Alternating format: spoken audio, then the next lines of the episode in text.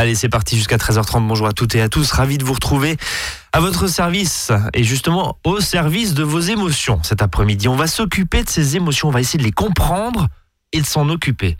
Pour en parler, j'accueille Jean-Guillaume Bélier. Bonjour Jean-Guillaume. Bonjour.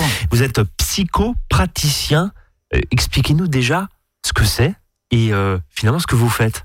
Bah, le métier de psychopraticien vise à aider euh, toutes les personnes qui sont en difficulté euh, intérieure, personnelle, euh, soit de la dépression, soit des, le burn-out, une maladie, enfin une affection que connaissent beaucoup nos contemporains. Voilà, bref, ça vise à aider les, personnes qui le souhaitent à aller mieux, à trouver des solutions à leurs problèmes. Alors, euh, petite, euh, quand même, euh, petite présentation quand même avant, de dérouler cette émission. hein, où on va bien sûr parler de ces émotions, comment les gérer, et puis finalement, quelles sont les techniques utilisées. Et puis ça s'adresse à qui? Parce qu'on on prépare un petit peu cette émission là juste avant de prendre l'antenne. Vous dites bah, finalement de 7 à 77 ans. Quoi, hein. Euh, Bon ça, ça a l'air assez euh, simple à comprendre de se dire que quel que soit l'âge, euh, il y a bien sûr la gestion des émotions à, prendre en compte. Mais quels sont vos finalement votre parcours? Et pourquoi vous avez souhaité devenir psychopraticien? C'est un terme que je découvre aujourd'hui. Oui, alors le, le terme de psychopraticien, on peut aussi avoir l'équivalent de psychothérapeute, c'est-à-dire qu'on s'occupe vraiment de la psyché humaine. Et j'ai fait ce métier-là par euh, intérêt pour moi, d'abord parce que euh, quand j'étais plus jeune, euh, j'avais des difficultés liées à des traumas de mon enfance et j'ai voulu m'en occuper. Donc je me suis formé euh, à tout ce que je pouvais trouver en, en termes de psychothérapie. J'ai essayé ce qui marchait, ce qui marchait pas. Et en parallèle, j'exerçais le métier de prof d'histoire-géographie. Et euh, au bout d'une vingtaine d'années, euh, j'ai décidé de changer d'activité. Donc maintenant, j'exerce ce métier de psychopraticien, de formateur en, écologie intérieure. Là aussi, c'est un ensemble d'outils qui vise à aider les personnes qui en ont besoin. Apprendre à accueillir et à laisser s'épanouir euh, ses émotions euh, et, et finalement son soi. Je, je résume ça. Oui, c'est résumé. peu- L'idée, Ouais. c'est c'est qu'on vient sur Terre pour se réaliser, pour faire ce qui nous passionne le plus, et comment le mettre en œuvre et comment y arriver. Est-ce que c'est ça l'idée de base Est-ce que c'est une activité, vous, vous disiez il y a un instant, euh, il y a quand même euh, du boulot, euh, dans le sens où bah, un certain nombre de, de personnes qui sont confrontées justement à ces problématiques-là, ces problématiques psycho, on, on parle sur cette antenne régulièrement hein, de développement intérieur aussi. On a notamment une coach, on a notamment une sophrologue. Est-ce que il y a une, une prise de conscience de plus en plus grande? Et finalement comment vous expliquez l'intérêt de plus en plus de personnes pour ces, euh, je vais dire ces matières-là Je sais pas si je m'exprime bien. Bah, C'est parce que les personnes, un, se se sentent responsables de leur vie, ce qu'elles ont envie de vivre. On vit aussi des temps euh, difficiles au niveau social pour certaines personnes ou au niveau écologique. Donc on a des enjeux qui sont très anxiogènes, très angoissants. Et euh, les personnes en même temps ont envie de faire vraiment ce qui les passionne et de pas forcément, pas forcément rester dans des métiers euh, qui ne leur conviennent pas. Donc c'est un ensemble de facteurs qui, et, qui, sont présents. Puis on sait aussi que l'inconscient existe et nous agite, nous agit parfois pas dans le sens qui nous arrange. Donc ces connaissances-là sont arrivées au- pour, pour le, le, commun, pour tout le monde. Et donc les gens n'ont pas forcément envie de prendre des médicaments à vie, n'ont pas envie de tomber dans des addictions qui les rendent encore plus malades et ont vraiment envie de guérir, de s'occuper de leurs blessures et d'avancer. Quand vous parlez de, de médicaments, c'est quoi? C'est un, c'est un suivi euh, autour d'une dépression, par exemple? Oui, Ce c'est ça, ce d'accord. Les médicaments peuvent, peuvent aider, mais les gens savent très bien que les raisons profondes inconscientes sont à guérir Ouais. et qu'on peut pas faire l'économie de s'en occuper puisque c'est quelque chose qui est devenu commun. Donc les, les gens qui viennent me voir, c'est pour faire ce travail de fond et pour s'occuper d'eux-mêmes, mais dans un sens de guérison, de transformation. Euh, les activités euh, et, et vos activités, quand on parle d'animateur, en, d'animation en écologie intérieure, alors on, a, on va parler un petit peu des, des techniques, hein, puis finalement Mhm. des outils, euh, parce que ça a l'air euh, pas forcément très concret hein, pour tous ceux qui nous écoutent là. Vos activités, le, le panel finalement de ce que vous proposez, de ce qu'un psychopraticien, pas évident à dire, peut proposer. Alors oui, l'é- l'écologie intérieure, c'est c'est un, un mot qui résume un ensemble d'outils, de connaissances, de savoirs, qui permet à chacun de s'épanouir, de se réaliser. Et euh, comme dans l'écologie naturelle, hein, comme dans l'écologie, on a vu qu'il y avait un écosystème et qu'il y avait un fonctionnement avec des règles à respecter, sinon cet écosystème euh, se casse la figure, eh bien l'idée de l'écologie intérieure, c'est de l'appliquer à soi. C'est comprendre son fonctionnement psychique, savoir comment, on, comment ça se passe avec justement nos émotions, euh, avec notre inconscient, et à partir de ces connaissances-là, faire des expériences, et c'est ce que je propose, je parle d'expériences de psychologie humaine, hein, donc, de, ou de chimie. On parle souvent d'expériences de chimie amusante. Là, c'est d'expériences de, de humaine intérieure. Donc, je propose ça soit sous forme d'accompagnement individuel, soit sous forme de stage, de formation. Et évidemment, j'invite les gens à le faire dans leur intimité, quand ils sont seuls. Par exemple, les gens insomniaques, euh, je suis pas là la nuit pour les aider à régler leur problème d'insomnie. Par contre, Vous auriez du boulot. Il y a du boulot, mais je peux leur expliquer comment ça se passe. Et à partir de là, quoi faire quand on est, euh, on est en prise avec des moments d'insomnie. Donc c'est des séances, vous, le disiez, soit de façon individuelle, soit de façon collective. Mhm. euh, quand on accompagne, une, j'allais dire une, personne type qui est accompagnée par vous ou par l'un de vos confrères, hein, mais, mais euh, soyons très général cet après-midi, par un psychopraticien, c'est plusieurs mois, c'est une ou deux fois, c'est des années, c'est parce que c'est tout ça. C'est tout ça. Il y a des personnes pour qui il y a besoin. Il n'y a pas de suivi type, en gros. Non, il y a des personnes qui ont envie de venir une fois pour expérimenter, puis qui vont laisser tomber, puis qui reviendront peut-être un an après. Puis d'autres qui ont réellement compris qu'il y avait besoin d'aide et qui vont faire plusieurs stages ou plusieurs formations, qui vont s'impliquer parce qu'elles ont de telles souffrances qu'il est nécessaire de s'en occuper. C'est-à-dire que les outils que de l'écologie intérieure sont applicables tout de suite facilement, c'est ce que je vais vous expliquer notamment avec la question des émotions.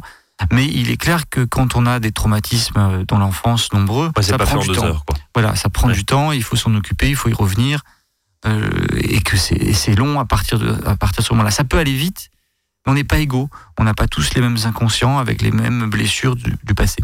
Euh, juste avant de marquer une pause, et puis on y reviendra bien sûr euh, dans la deuxième partie de cette émission, mais, mais euh, globalement, les, grands secteurs dans lesquels, les grands secteurs et les grandes problématiques de vie, si je puis dire, dans lesquels vous intervenez très concrètement ah bah, là, dans les, personnes que j'accompagne, il y a de tout. Hein. Ça va de gens qui sont en dépression, burn-out, à des personnes qui vont bien et qui ont envie de se réaliser, qui bloquent dans leur projet. Oui, c'est des, des, échelles très différentes. Professionnelles, personnelles? Oui, c'est ça. D'accord. ça peut aller de, de, personnes qui ont des enfants, enfin des, des adolescents qui ont du mal à l'école, euh, des gens qui ont vécu euh, des, des traumas infantiles et qui veulent s'en occuper, des, tout ce qui va être euh, abus sexuels, violence, etc. donc il y a vraiment une possibilité de, de, de, vrai, j'ai envie de dire, d'aider toutes les personnes qui le demandent. Mais ça va de gens en extrême difficulté personnelle à celles qui, ont, qui vont bien globalement, mais qui bloquent sur la réalisation d'un projet. On marque une première pause dans cette émission ce jeudi après-midi. Vous écoutez Azure FM, il est 13h07. On continue à parler d'écologie intérieure. Dans un instant, à tout de suite. À votre service, le magazine pratique qui vous facilite le quotidien. 13h, 13h30 sur Azure FM.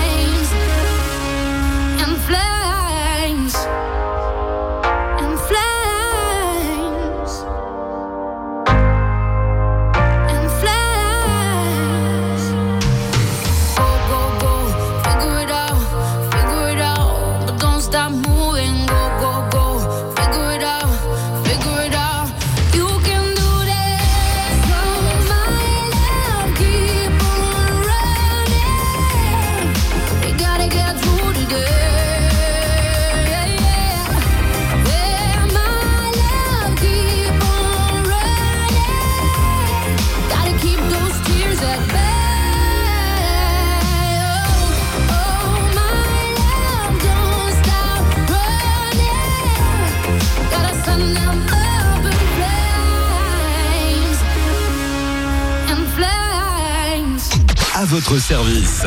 13h, 13h30 sur Azure FM avec Brice et ses experts.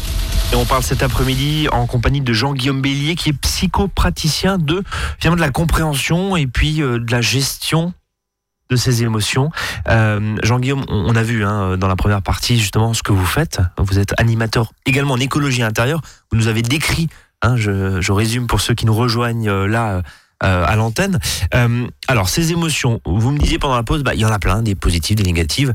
Et, et tout ça, euh, selon qui on est, bah, on est vite débordé ou certains, bah, dans une situation un petit peu différente, on, on va appréhender différemment les euh, certaines émotions, encore une fois qu'elles soient positives ou qu'elles soient négatives. Euh, vous, vous nous dites, bah, je vous propose de mettre un peu d'ordre et puis et puis de savoir les appréhender et de les gérer, même si vous n'aimez pas ce mot. J'ai bien résumé? Oui, c'est ça. C'est-à-dire que on a tendance justement à vouloir gérer nos émotions et, et le terme est à mon avis inapproprié. C'est un peu comme si on gérait des dossiers administratifs. Ouais. Et les émotions, c'est la nature même de l'être humain. Donc ne plus vouloir d'émotions et vouloir être zen, c'est bien gentil, mais ça ferait quoi? Si on pousse l'idée jusqu'au bout, ça ferait une société robotique avec des gens complètement... C'est peut-être ce qui nous attend, remarquez, euh, jean Peut-être, peut-être. Moi, je propose justement une autre voie. Euh, c'est-à-dire que plutôt qu'avoir des, gens complètement robotiques et sans émotion, enfin, l'archétype des gens, enfin, l'image de gens qui ont plus d'émotion, c'est James Bond, des, tueurs froids et glaciaux. Donc on n'est pas ça. Euh, moi, ce qui m'intéresse plus, c'est de regarder comment sont les enfants, par exemple. Les enfants ont des émotions tout le temps. Et simplement, il y a des moments où elles sont très fortes et où ils savent plus trop quoi faire avec. Par exemple, un enfant qui tombe, qui se met à pleurer, il a besoin de sécurité, il a besoin qu'on le prenne dans les bras. Et si on le prend dans les bras, vous avez tous observé ça, il se rassure et il repart jouer au bout de deux minutes. Donc vous voyez, les enfants, eux, sont naturellement, savent avec leurs émotions, pour autant qu'on les, accompagne correctement. Mais souvent, c'est les adultes qui ont un problème avec leurs émotions, et celles des enfants, et donc ils leur demandent d'arrêter. Tais-toi, t'as pas le droit de pleurer, arrête d'être en colère, arrête dans ta chambre, etc. Et donc du coup, on apprend euh, à refouler ses émotions, on apprend à, à les gérer pour le coup, mais on les refoule. Et quand on les refoule, c'est pas une bonne idée parce qu'au final, ça reste dans notre être, dans notre corps, dans notre esprit, et ça ressort d'une manière ou d'une autre. Chaque fois qu'on refoule une émotion, elle reste engrammée en nous en quelque sorte, et plus tard, elle ressort sous forme de maladie ou de comportement aberrant. Voilà. Donc je vais peut-être expliquer davantage que, je vais préciser davantage que les émotions sont pas un réel problème, c'est juste normal. Mais, mais ce que vous nous dites là, pardon, je, je coupe Jean-Guillaume, mais ce que vous nous dites là, ça parle à, à, à tout un chacun. Ah bah oui, les émotions, on en a tous. Donc je m'adresse vraiment au plus grand nombre. On a tous des, des émotions et tous cette difficulté-là, par moment, d'avoir des émotions perturbatrices, celles qu'on appelle négatives. Elles n'ont rien de négatif. Hein. La peur, la colère, la tristesse, pour les les, les crises, les crises d'angoisse notamment. Voilà, c'est ça. Mais ce sont des émotions euh, naturelles, sauf que elles nous perturbent parce qu'on les croit pour, on les prend pour réelles en quelque sorte. Et souvent, on croit que la situation qu'on vit au présent est dramatique. Alors, ça peut être le cas quand on perd euh, une mère ou un père qui perd un enfant, c'est dramatique, ils vont être tristes, on ne peut pas s'empêcher d'être triste dans ces cas-là. Mais bien souvent, la, réaction qu'on a est une surréaction émotionnelle. Prenez une situation, je sais pas, vous avez un accident de voiture, vous êtes très en colère. Mais la même personne pourrait rester calme. Pourquoi? Parce que l'émotion qu'on vit au présent est en fait une réactivation d'une vieille émotion du passé qui a jamais été transformée, qui vient, qui remonte souvent à l'enfance. Donc la première idée quand on a une surréaction émotionnelle, c'est de se rappeler qu'elle vient du passé. Alors c'est un peu compliqué ou difficile à imaginer, mais quand on, prend le temps de réfléchir à ça, les émotions qu'on vit au présent, et quand elles sont très fortes ou elles créent des surréactions, viennent du passé. Donc tout est lié, c'est un effet domino depuis la plus tendre enfance qui va arriver oui, oui, jusqu'au oui. au, au, bout de la vie de tout un chacun. C'est en, en, gros ça. Oui, oui. En gros, ce qu'on observe quand on travaille avec les personnes et qu'on les laisse remonter dans leurs souvenirs, c'est que même la naissance a un impact sur, sur la, la, psyché humaine. Et donc un enfant qui va se sentir abandonné à sa naissance va ensuite, chaque fois qu'il aura une situation difficile, retrouver dans sa mémoire cet événement-là où il, se sera senti abandonné. C'est-à-dire qu'à chaque fois qu'on vit un événement au présent, on va chercher dans une banque de données intérieure une situation similaire, donc une émotion similaire pour réagir. Puisque les émotions hein, perturbatrices, la peur, la colère et la tristesse, pour les, les trois principales, visent à répondre à une situation. Soit on fuit, c'est la peur, soit on attaque, c'est la colère, soit on fait rien, c'est l'inhibition de l'action. C'est des mécanismes naturels euh, qui ont été mis en, en, évidence par Henri Laborie, qui était un chercheur des années 60, 80, 70-80. Et euh, c'est une réaction biologique euh, d'animaux. Le, hérisson, par exemple, lui, il fait rien quand il est attaqué, il se met en boule. C'est l'inhibition de l'action. Ben, nous, on a les mêmes mécanismes biologiques. Et à chaque fois qu'on a une situation, on va chercher dans une banque de données intérieur la meilleure solution pour réagir.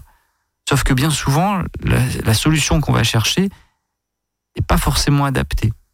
Euh, Jean-Guillaume, ça veut dire que certaines émotions, les, trois que vous venez de citer, peuvent être négativement, enfin, ou en tout cas influencer négativement notre comportement, que ce soit dans la vie perso ou, au travail.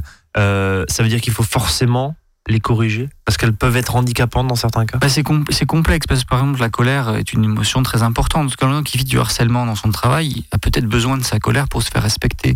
Simplement, c'est comment, comment on s'en sert. Si on est en colère et qu'on casse la gueule à son chef parce qu'il nous harcèle, bon, ça fait du bien, ça soulage. Mais ça va pas forcément résoudre en profondeur la difficulté.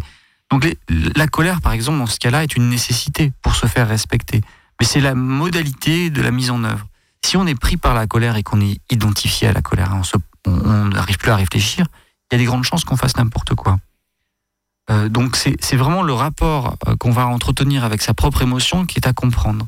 L'émotion n'est pas un problème en soi, c'est le fait d'être pris par l'émotion comme un cycle vicieux du passé qui se rejoue, qui fait qu'on ne réagit pas. D'ailleurs, souvent, les gens n'osent pas réagir quand ils sont en colère, préfèrent se taire, parce qu'ils ont peur de leur surréaction de colère. Ils ont peur de casser la gueule à la personne ou de dire, n'importe quoi. Si on vous suit, euh, tout, tout vient et, tout provient de l'enfance, euh, bien sûr. Euh, ça, veut dire que pour les parents qui nous écoutent et les parents qui sont intéressés justement par, par ce qu'on se dit là cet après-midi, comment ils doivent réagir? Alors bien souvent, euh, on a, alors c'est une question qui mériterait un long développement, mais en gros, en quelques lignes, euh, souvent c'est les parents qui sont gênés par leurs propres émotions vis-à-vis de leurs enfants. La colère d'un enfant gêne l'adulte. Donc souvent, il s'agit de demander à ce qui se passe, pourquoi l'enfant est en colère, c'est l'écouter. Bon, ça, c'est pas nouveau. Il y a plein de, de psychologues qui ont, qui ont œuvré dans ce sens-là pour écouter, demander ce qui se passe et euh, discuter avec l'enfant quand il vit une émotion très forte. Euh, donc, la plupart des cas, ça fait surréagir. Euh, c'est les parents qui ont eux-mêmes un problème par rapport à leurs propres émotions. Parce qu'eux-mêmes, par exemple, n'ont pas été écoutés quand ils étaient en colère. Hum. Euh, est-ce que ces raccourcis, si je peux, enfin pardon, est-ce que ce que vous dites là sont des raccourcis véridiques ou, finalement des raccourcis un petit peu pas, pas, très en, disant voilà, si le parent n'écoute pas, c'est qu'il a il pas. On entend souvent, mais oui, mais si si le parent est violent avec son enfant, c'est parce que lui-même a eu une enfance euh, violente. Est-ce que ces automatismes, ces schémas sont forcément aussi basiques que ça? Euh, Mon expérience d'accompagnant me montre qu'effectivement, c'est aussi simple que ça. Simplement, on n'en a pas conscience. Toute la difficulté, c'est d'accepter d'en prendre conscience et de s'en occuper. Il est plus facile d'inventer des modes d'accompagnement autoritaire des enfants, légitimer les claques et les fessées, ou la maltraitance ordinaire, j'ai envie de dire. Hum. C'est plus facile, ça évite de se remettre en question. Mais euh, nous sommes faits euh, d'un inconscient et on ne peut pas en nier l'existence. C'est un peu facile. Euh, vous qui connaissez aussi et, parfaitement finalement l'enfance, hein, je rappelle, vous étiez professeur, euh, professeur d'histoire géo, c'est bien ça. Hum. Euh, donc, confronté à des, ados, j'imagine, hein, euh, en collège. en lycée, en lycée, voilà. Donc collège aussi. collège, lycée. est-ce que si vous remontez là sur les sur les 10, 20, 30 dernières années, est-ce que vous avez vu un, changement par rapport justement à, à, ce que vous nous dites là cet après-midi? Comment ça évolue? Moi, j'ai pas observé de, de, changement quand j'étais enseignant. je n'observais pas ça. J'observais simplement que les adolescents sont sont authentiques. Les enfants aussi il est difficile de faire semblant avec des enfants. Ils ont réellement des émotions. Ils n'ont pas les systèmes d'inhibition et de refoulement aussi élaborés que les adultes. Donc, ils ne masquent pas leurs euh, réactions. Les adolescents commencent déjà à les masquer, mais l'adolescence, c'est une invention. On a créé l'adolescence euh, parce que les enfants sont souvent contraints et obligés de faire des choses qui les intéressent pas. Alors là, je, vais sur l'autre émission qu'on avait faite à propos euh, de, des apprentissages libres et autonomes. Exact. Et, voilà. et on se rend compte que les enfants qui sont laissés euh, et accompagnés de manière intelligente dans leurs apprentissages et qu'on accompagne dans cette liberté-là ne, vivent, ne vivent pas de crise d'adolescence. C'est une création de nos sociétés euh, de révolte légitime des, des enfants. C'est-à-dire qu'à un moment donné où ils sont en mesure de dire non et de s'opposer, ben, ils le font. Et les enfants qui sont laissés libres d'apprendre, soit parce qu'ils font de, du homeschooling ou euh, donc une forme de non-apprentissage à la maison, soit dans des écoles libre, sans programme complexe. Hein. Je vous renvoie à Bernard Collot, c'est un site qui faisait ça avec ses classes. Mais il y a des grandes chances qu'il n'y ait pas de raison de s'opposer aux adultes, parce qu'il y, a du dialogue. Il y a plein de familles où les enfants discutent avec leurs parents, il n'y a pas de crise adolescente. On marque une nouvelle pause et on continue à parler justement euh, de, cela, de cette gestion. Euh, en tout cas, on s'occupe des émotions, on ne les gère pas parce que gérer c'est administratif. Nous dit Jean-Guillaume Bélier tout à l'heure. Reste avec nous. Vous expliquez on peut ne pas les gérer. Et voilà, et on revient.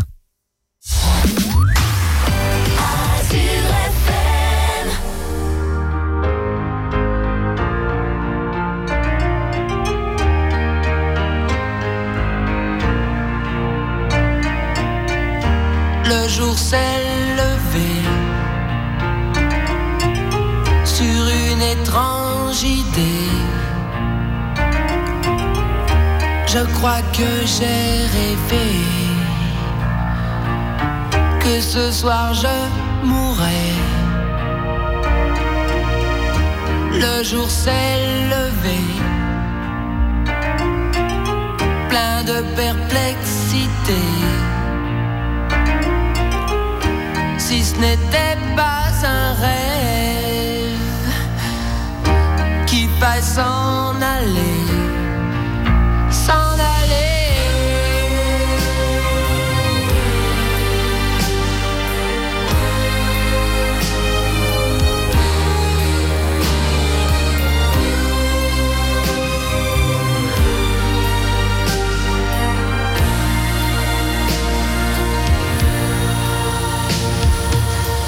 comme le jour.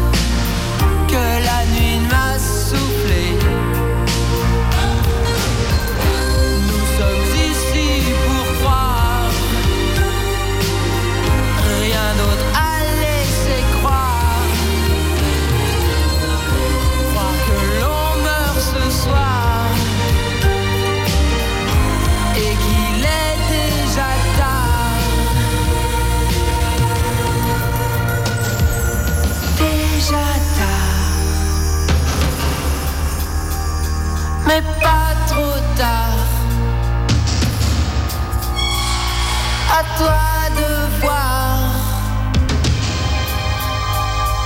à toi.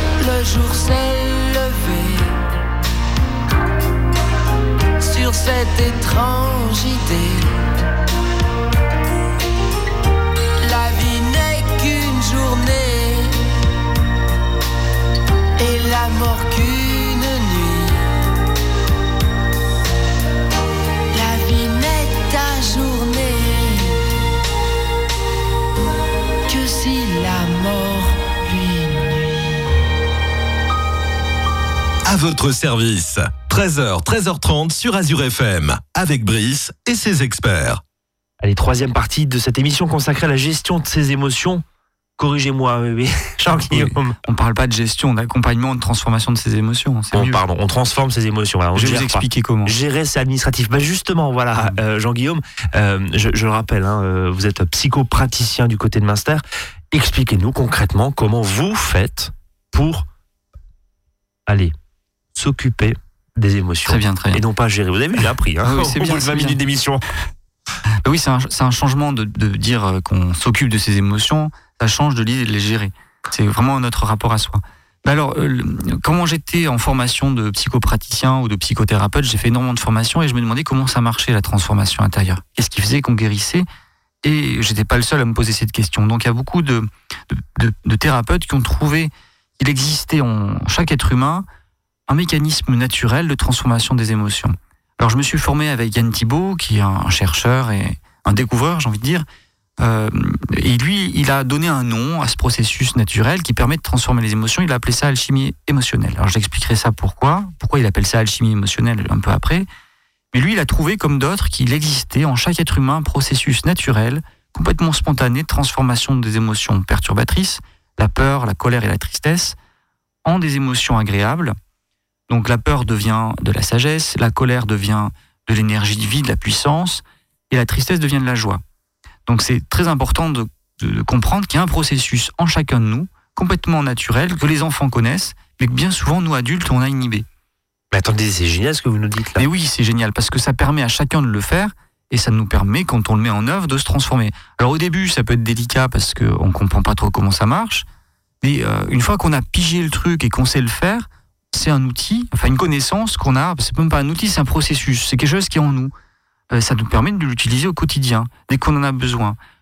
C'est à la fois extrêmement simple et un peu complexe. Ce qui est extrêmement simple, c'est qu'il n'y a pas grand-chose à faire. Que quand on a une émotion qui nous perturbe, on s'arrête, on s'intériorise, ça veut dire qu'on se tourne vers l'intérieur de soi et on observe l'émotion qu'on est en train de vivre et on laisse faire le corps. Et euh, dans ces cas-là, vont se produire des secousses, des spasmes, une respiration, des halètements, des respirations bizarres, comme quand on a peur, par exemple, ou qu'on est en, colère. Et quand on laisse faire ça, eh bien, naturellement, en quelques minutes, parfois en quelques instants, mais souvent en quelques minutes, tout s'apaise. Le corps se calme et on retrouve un état serein et calme.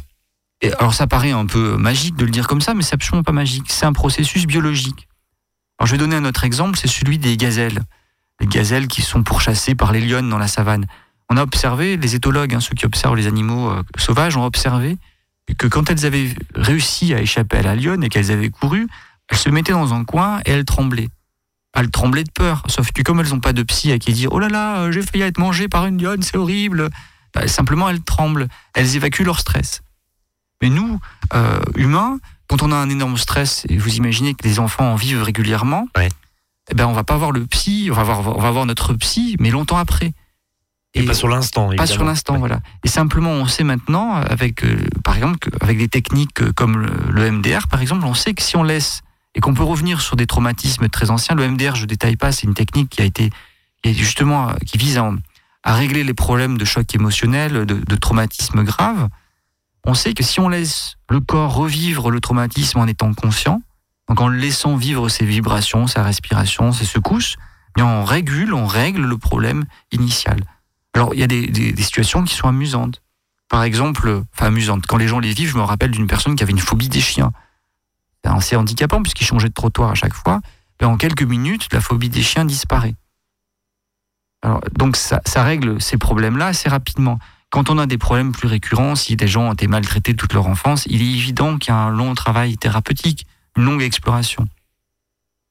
Voilà, mais ça peut aider chacun, par exemple, quand on vit de l'insomnie, ça peut aid- aider les personnes. Et euh, vous qui nous écoutez, vous pouvez, euh, vous pouvez vous arrêter de faire ce que vous faites. Et si vous avez une peur qui est là, ou une angoisse, ou une colère, ou, ou de la tristesse, vous intériorisez et vous allongez, vous installez confortablement et laissez faire. Et vous allez voir que ça va se transformer naturellement.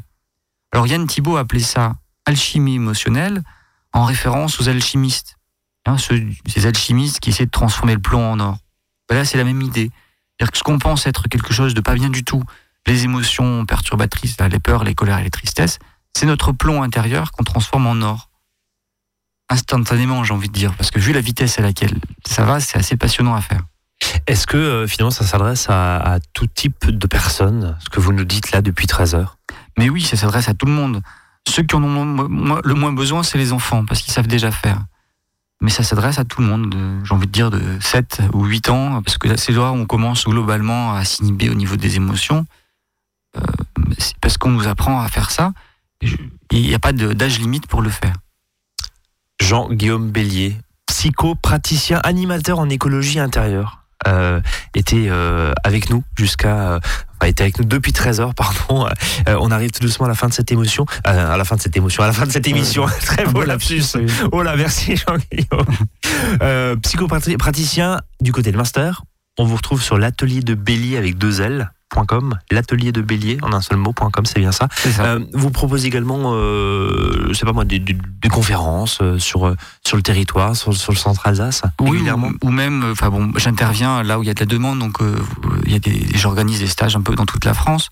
Mais euh, su- surtout, l'intérêt, c'est que cette connaissance-là est à disposition de tout le monde. Il n'y a pas de limite ou pas de danger à l'utiliser. On a souvent très peur des émotions. Moi, j'invite à ne pas en avoir peur.